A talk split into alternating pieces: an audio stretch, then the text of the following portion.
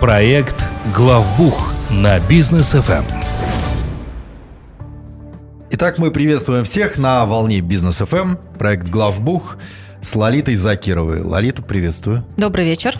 А, Лолита Закирова, основатель, владелица группы компании Аксиса, а, которая занимается бухгалтерским аутсорсингом, аудитом. И вот сегодня поговорим а, о том, кто же такой учредитель. Учредитель ТОО да, товарищество с ограниченной ответственностью. А, начнем с того, что кто может быть учредителем? Любой ли человек, какие есть ограничения и так далее, учредителем ТО?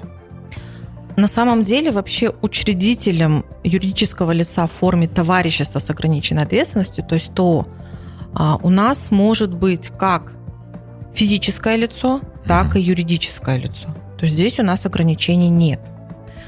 Плюс у нас достаточно открытый рынок. Если, к примеру, иностранный гражданин, ну, мы больше сегодня будем все-таки говорить про физических лиц, потому что а, с юридическими лицами они чаще имеют возможность а, заказать консультацию, вопросов у них, в общем-то, иногда и меньше, иногда и больше на самом mm-hmm. деле, но тем не менее большая часть рисков, на мой взгляд, лежит именно при недопонимании, что такое учредитель и кто такой учредитель именно у физических лиц. Поэтому давайте акцент на них сделаем. Так вот, физическое лицо, иностранец, у нас в Казахстане тоже может быть учредителем. Угу. То единственное есть отличие, связанное больше с миграционными процессами. Угу. Когда иностранец, если он хочет приехать в Казахстан и открыть юридическое лицо, то для определенных граждан это можно сделать только при получении визы. Для определенных граждан других стран, я имею в виду граждан, это можно сделать и без визы. Угу. А, ну, вот что нужно знать в различии? Есть ли какие-то вообще различия между гражданином Республики Казахстан, резидентом, и иностранцем, которые хотят быть вот учредителями ТО? Ну, для граждан вообще открыты все двери.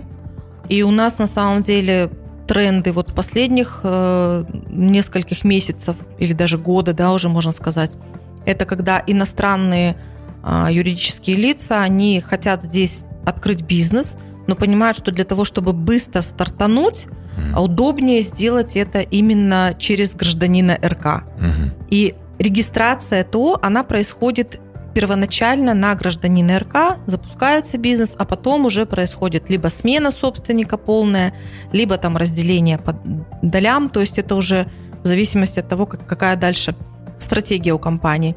Но для иностранцев а, все, собственно, в визу в первую очередь упирается, да, потому что если мы говорим про граждан ЕАЭС, вот у нас прошлый год был всплеск целый, да, э, информации где-то в соцсетях, в интернете о том, что для граждан, допустим, там России, Белоруссии, Кыргызстана при открытии юрлиц здесь у нас нужна виза инвестора. И все за голову схватились и побежали выяснять, где берут эту визу инвестора, а что делать тем, кто не брал эту визу инвестора, а при этом зарегистрировал уже юрлицо, а то и несколько лет назад зарегистрировал. То есть разные, в общем, страшилки нам рассказывали.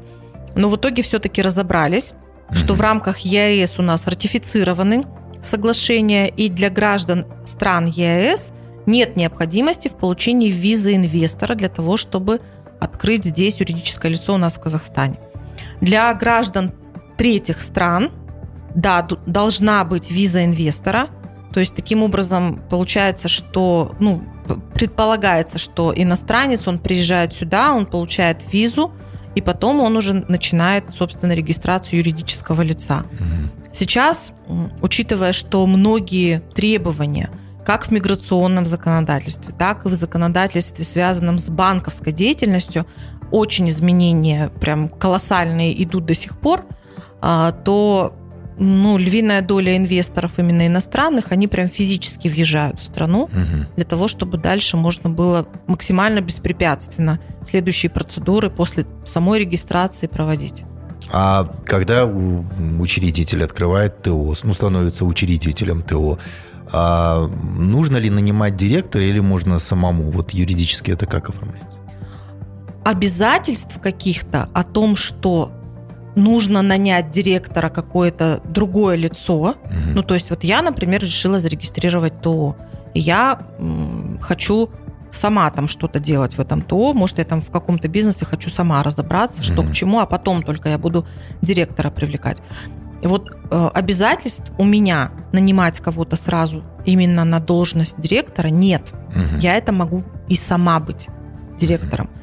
А, тут нужно различать понятие собственника, то есть учредителя или участника, правильнее сказать, ТО, да, и директора, который является исполнительным руководством.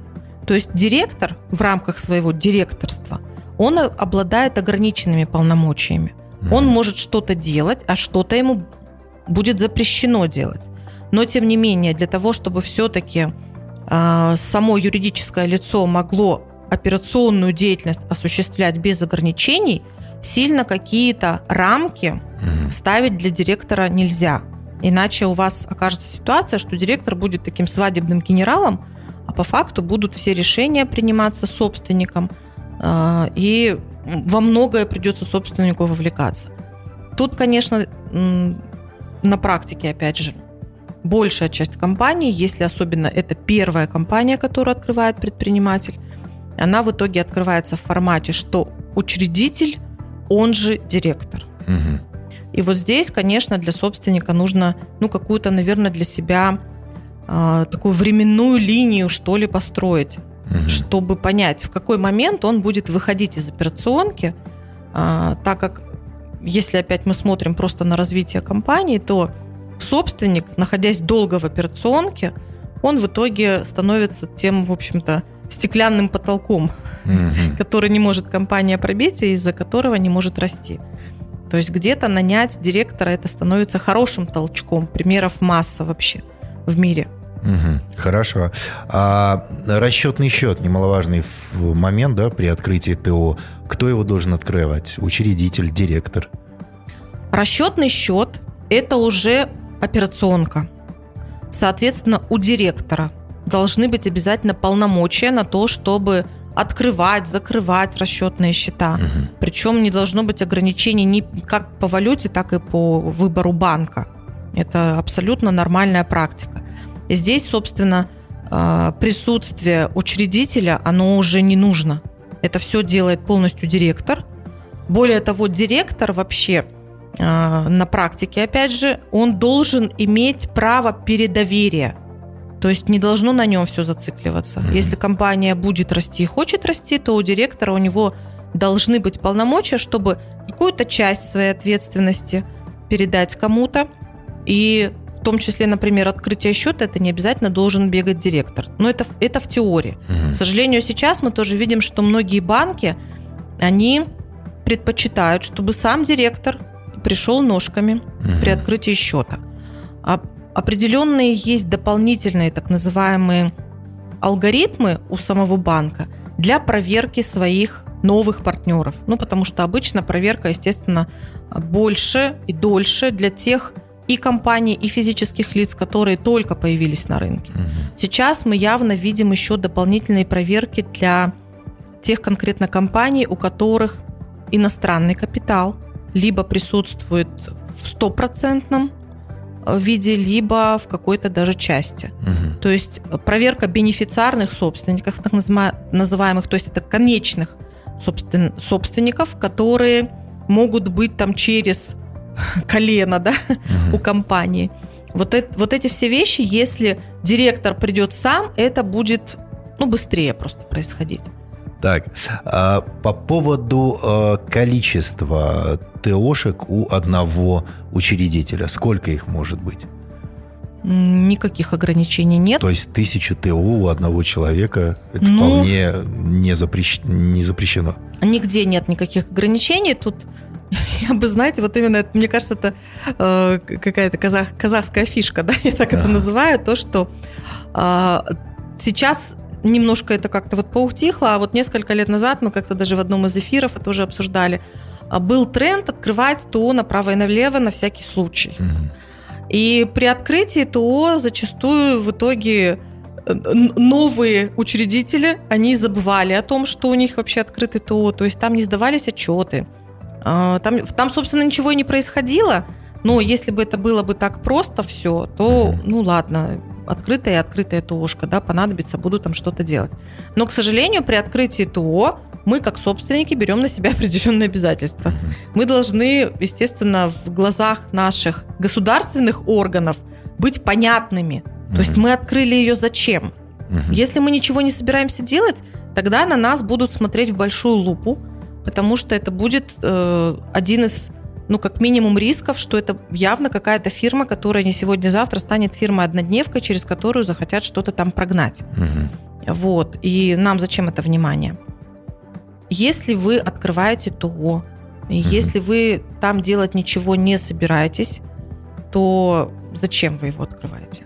Мгм. Если вы все-таки что-то открыли, начали что-то делать, и вдруг не получилось, то тогда либо поставьте на приостановление сдачи налоговой отчетности, хотя бы какую-то часть головной боли закройте, но имейте в виду, что не всю, Мгм. потому что даже на приостановлении какую-то отчетность все равно сдавать нужно, более того, даже налоги какие-то платить нужно. Вот. А если вы видите, что ну явно это не ваше, ничего делать вы дальше не будете, то лучше закройте. Мгм. То есть тысяча ТО, наверное, это не хорошая идея все-таки Мгм. у одного человека. Но, опять же, запретов нет никаких в законодательстве. А доли, например, вот в нескольких э, компаниях, в нескольких товариществах с ограниченной ответственностью, можно ли обладать такой долей? И в каких количествах? Здесь есть ли какие-то ограничения? Тоже, во-первых, э, по количеству тоже нет никаких ограничений. А, То есть, если вы решаете, что будете участником в нескольких ТО, тут у вас там 55%, здесь у вас 35%, тут 10%, Мгм. это совершенно как бы не важно и тоже не ограничены нигде никак. А, Тут другой вопрос, наверное, который нужно отметить. А, Если вы являетесь, к примеру, учредителем компании, которая на упрощенном режиме, то имейте в виду, что быть учредителем другой компании на упрощенном режиме вам уже не получится. Мгм. И вот эти вещи нужно контролировать. Причем не факт, что вам налоговые органы в момент, когда компания там сменит собственника или сменит режим, сразу об этом скажет. Нет, к сожалению, случаи, когда по прошествию какого-то времени об этом налоговая сообщает собственнику, Мгм. и тот за голову хватается, потому что приходится пересдавать отчетность, там, скорее всего, что-то доплачивать, включая пение. В общем, это все не очень приятно. Так что любая такая смена, она должна, конечно, происходить под контролем все-таки грамотного консультанта. Мгм. То есть помимо юридических всех документов, которые должны быть правильно оформлены, нужно еще посмотреть и налоговую составляющую. Но в теории вы можете быть участником скольки угодно, скольки угодно размерами до- до- долей э, в юридических лицах в форме ТО. А как-то сами налоговые органы по-другому ли смотрят на учредителей нескольких ТО? То есть есть ли риски попасть, попасть под радар э, быстрее, чем, например, владелец одной ТОшки? Ну, тут вопрос не то, что быстрее, а скорее чаще. М, Потому что под радаром мы все. мгм. Раз мы предприниматели, то уже налоговые органы нас там либо с одной, либо с другой стороны рассматривают. А для понимания, когда делается проверка контрагента, ну, например, вот просто из тех источников, которыми мы пользуемся. Если у учредителя и он же директор есть несколько компаний, то в проверке контрагента это будет подсвечено. И, естественно, это в первую очередь и для налоговых органов. Мгм. То есть, конечно, они на такие вещи обращают внимание. Для чего это делается? Для того, чтобы отслеживать, не возникает ли слишком большой поток между э, двумя компаниями, принадлежащими одному и тому же человеку. Поток, Мгм. я имею в виду, например, услуг. Мгм. То есть услуги это такая вещь, которую сложно пощупать, Да. но при этом э, от компании, которая на упрощенке, к примеру, Мгм. э, продать услугу компании, которая на общеустановленном режиме, Мгм. а, ну, в принципе, выгодно, да, потому что я таким образом могу понизить свой корпоративный подоходный налог. Да. Вот, то есть, чтобы, естественно, компании не злоупотребляли такими э, нюансами, естественно, это тоже отслеживают и налоговые органы. Так, ну что ж, друзья, вот такие вот пока у нас э, подробности в учредителях ТО. А после рекламы продолжим наше общение. Оставайтесь с нами. Проект «Главбух» на бизнес ФМ. Проект «Главбух» на бизнес FM. А теперь мы возвращаемся в студию Бизнес FM. Это проект Главбук с Лолитой Закировой. А, узнали о том, а, сколько ТОшек может быть у учредителя, в, во скольких учредитель может иметь доли и так далее. Но если учредитель один, единственный, без друзей, партнеров, компаньонов, это проще или это сложнее? Такой неоднозначный вопрос. Ну, давайте с проще, да? Угу. А, проще в чем? Ну, в том, что а, любые пакеты документов, они будут меньше, соответственно, собирать их быстрее для того же банка. Все это будет быстрее. Удобнее. Да, удобнее.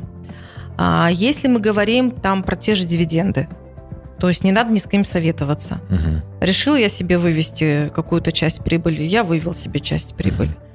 Решил я там что-то модернизировать и запустить в э, компанию на развитие, угу. я запускаю.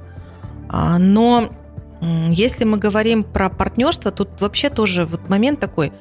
Э, есть люди, которые умеют партнериться, есть люди, которые не, не умеют партнериться.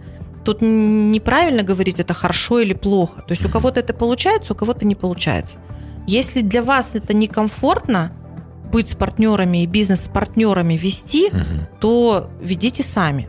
Потому что если вы к этому изначально не готовы, угу. то явно в какой-то момент у вас, ну, мы же все люди, человеческую сущность, ее ж не денешь да. никуда, а, все равно у вас будет возникать, что вот, я там прям так много делаю, явно больше, чем мой партнер. Угу. Вот. Но если вы идете в партнерство, угу. то договоритесь сразу на берегу, кто из вас что будет делать и за что отвечать. Угу. Хорошо, если вы это пропишете в ваших документах. Это и учредительный договор, и могут быть еще дополнительные какие-то ваши соглашения, которые уже по ходу вашего партнерства возникают. Вот. Кто-то работает в формате партнерства, в принципе, на так называемом джентльменском соглашении, то есть договариваются, uh кто что делает и комфортно себя чувствует. А кто-то все пропишет вроде от и до, и все равно в итоге расстаются, потому uh что не приходят к консенсусу. Это все, все, все всегда по-разному, очень индивидуально. А, что точно нужно при партнерстве учесть, это если, классический пример, вас двое партнеров, mm-hmm. То у кого-то одного должен быть контрольный пакет. Ну, пусть у одного будет там 51%, у другого 49%. Иначе вы э, рискуете именно в ситуации, когда не пришли к консенсусу, э, поставить под угрозу весь бизнес просто потому, что у вас будет идти процесс каких-то споров. Mm-hmm потому что 50 на 50 чаще всего встречается, ну, если да, два здесь... партнера. Вот, вот этот момент скорее нужно учесть. А так партнерство тоже вот очень много примеров отличного партнерства в мире, очень много примеров неудачного партнерства угу. и очень много примеров, собственно, единоличного бизнеса. Так что все зависит в первую очередь от вас от ваших предпочтений. Точно. А на каком этапе при открытии ТО нужен будет бухгалтер? Уже после запуска, после всего? Или же в самом начале уже нужно подыскивать кого-нибудь? Ну, ситуации разные бывают. На самом деле бывают разные. Иногда какой-то процесс э, затягивается, и что-то где-то стопорится, и сам процесс открытия затягивается по разным причинам. Но я бы, наверное, сказала так. В тот момент, когда у вас идея пришла, угу. какой-то бизнес начать, вот в этот момент сразу озаботьтесь, чтобы у вас был бухгалтер. Угу. Пусть это будет не бухгалтер, допустим, в штате постоянный, но пусть у вас будет человек, к которому вы сможете обратиться э, за любым вопросом. Человек, который вас проконсультирует по каким-то нюансам. Предприниматели, особенно те, которые только запускают бизнес, они могут либо почитав в интернете, решить, что, боже мой, я вообще тут сам, блин, тут ничего сложного, ерунда полная. Вот. А, либо вообще не будут иметь времени на то, чтобы даже какие-то базовые вещи посмотреть. И так или иначе все равно сталкиваются с моментом, когда что сам, что не сам, тебе нужен человек, на которого ты можешь положиться как, как минимум вот в бухгалтерских нюансах. Нюансов очень много – однозначно при открытии компании вы про большую часть этих нюансов даже не подозреваете. Угу. И, конечно, если с вами рядом кто-то, кто вас хотя бы поддержит, а лучше разгрузит в какой-то угу. части забот, это будет чудесно. Хорошо. Ну и традиционный вопрос. Как Аксиса может помочь э, в этих вопросах, группа компании Аксиса, э, и как найти вас? Ну, у нас, во-первых, отлаженный процесс открытия ДО, угу. причем с разным участием. И мы, собственно, как раз консультируем предпринимателей на моменте, когда у них появилась идея, мы помогаем выбрать режим налогообложения, помогаем подобрать тот код экономической деятельности, который позволяет где-то, насколько это возможно, использовать те, в общем, льготы, которые законодательно разрешены. И та же самая налоговая оптимизация, она начинается mm-hmm. с понимания, кто, кто ты mm-hmm. с точки зрения налогов. А, у нас очень активная страница в Инстаграм, Аксиса, нижнее подчеркивание KZ. Там каждый день полезная информация и предпринимателю, и бухгалтеру. У нас есть сайт axisa.учет.kz. И вы можете к нам обратиться по телефону плюс 7 744 744. Mm-hmm. Занимайтесь бизнесом, а мы позаботимся о вашей бухгалтерии. Спасибо большое, Лалит. Э, очень интересно сегодня раскрыли тему. Э, очень, ну, надеюсь, что нашим предпринимателям будет это действительно полезно. И открывая новую ТОшку, они вспомнят вас и, возможно, даже позвонят. Спасибо большое. Спасибо, хорошего вечера. Проект «Главбух» на Бизнес ФМ при поддержке компании «Аксиса».